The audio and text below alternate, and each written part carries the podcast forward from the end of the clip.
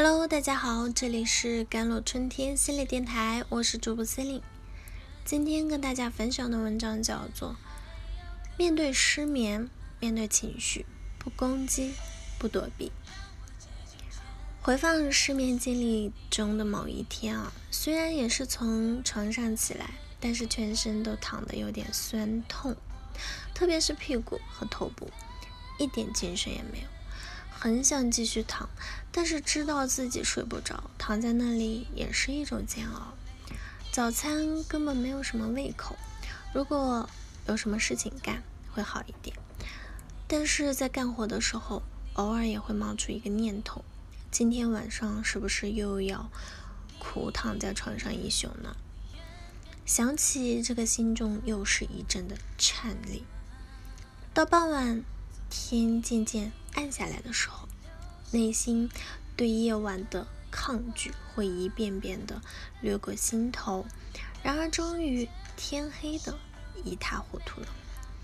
也许白天从书中或者是网上找到了一些对付失眠的方法，到了这刻可以试一试了。于是，仪式感的洗了热水脚，上床练起瑜伽、数羊羊、放松肌肉等等之类的。练的时候也许还是蛮专注的，但是到了家里人都沉睡的时候，你发现你还是清醒的不得了。怕惊扰到家人的休息，身子在床上也只是轻轻的左右翻转，脑中总有胡思乱想的念头，赶也赶不走，不停的跟自己说静下心来，但是一会儿功夫又想起一些烦心事。折腾到了凌晨，实在是很困很累，会有种想要昏过去的感觉。但是意志马上又会被把自己拉回苏醒的状态。这个意志是那么的尽责，根本没有偷懒的时候。于是，在昏沉与清醒之间来回拉扯，有种欲哭无泪的感觉，心中升腾起。对自己的狠。许久许久之后，鸟鸣声渐渐的响起了，不知道是哪个邻居开始起床忙活了，天一点点亮起来，有点小小的解脱感。沉重的身体还想再继续躺着，但是大脑已经受不了那么多苦在支撑着了。又是一个失眠的夜晚。这样的经历是如此的难熬和沉重，即使只是看看这描述，都让人感觉压抑的透不过气。我想说，在失眠中坚持着的人们，都有一颗坚强而炙热的心。首先明确一个观念啊，失眠不可怕，真正影响我们健康状态的是在失眠过程中内心的苦苦挣扎。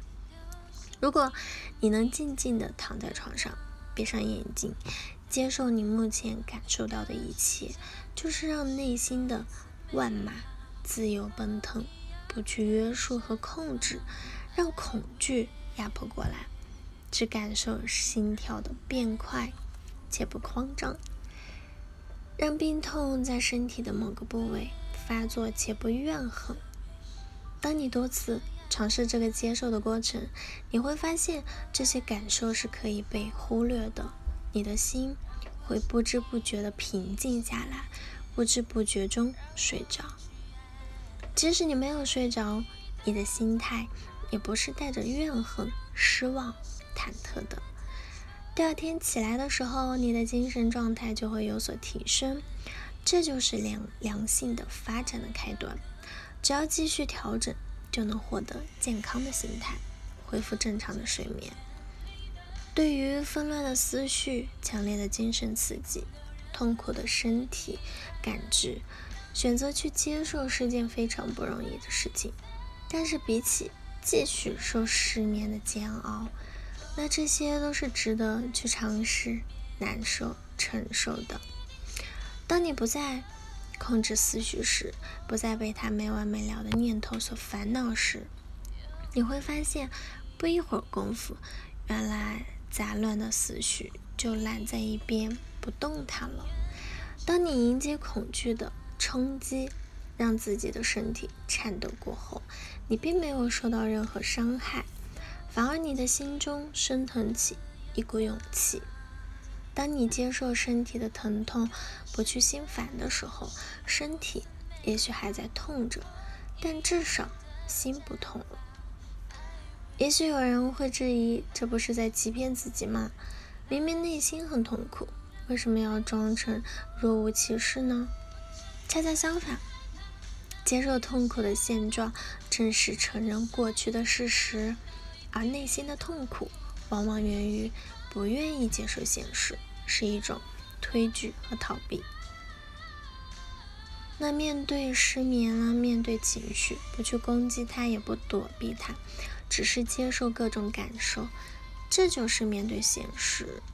是这些感受，并不会十分难熬，慢慢的就会习惯。